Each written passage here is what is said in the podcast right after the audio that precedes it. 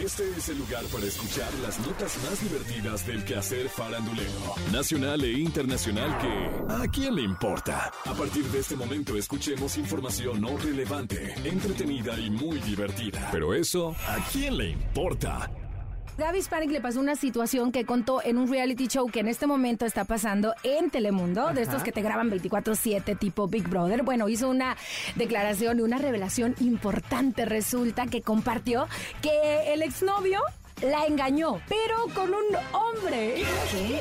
O sea, no bueno, a veces las historias de telenovela eh, se salen de la realidad. Resulta que un día ella fue tranquila a trabajar y estando en el foro, pues le dicen, ¿sabes qué? Tu compañero no llegó. Gaby se regresa a su casa, dice que escuchó música, abre la puerta y en el pasillo, trácatelas que mira, besándose a su ex con el tipo. Y ya bueno, la actriz muy buena onda prefirió no dar el nombre de su ex, pero aseguró que nunca ni por la cabeza eh, sospechó que fuera bisexual. Te digo, caras vemos, intenciones no sabemos, pero eso, ¿a quién le importa? Te cuento que hay más broncas para Laura Bozo. ¿Y ahora qué?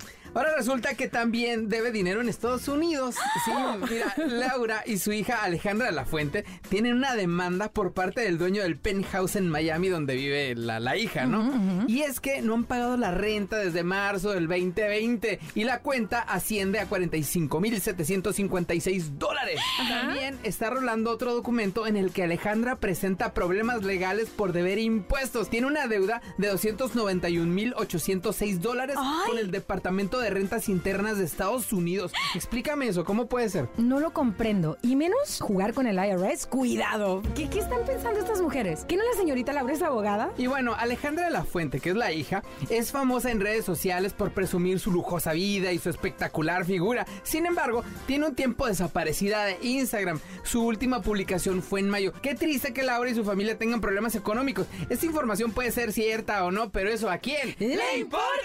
Bueno, y ahora te cuento sobre Chino Miranda. Resulta que los rumores eran ciertos. ¿Te acuerdas que hablamos en el programa pasado que le tiraban mucho a la esposa de Chino Miranda precisamente que en su enfermedad no lo cuidaba?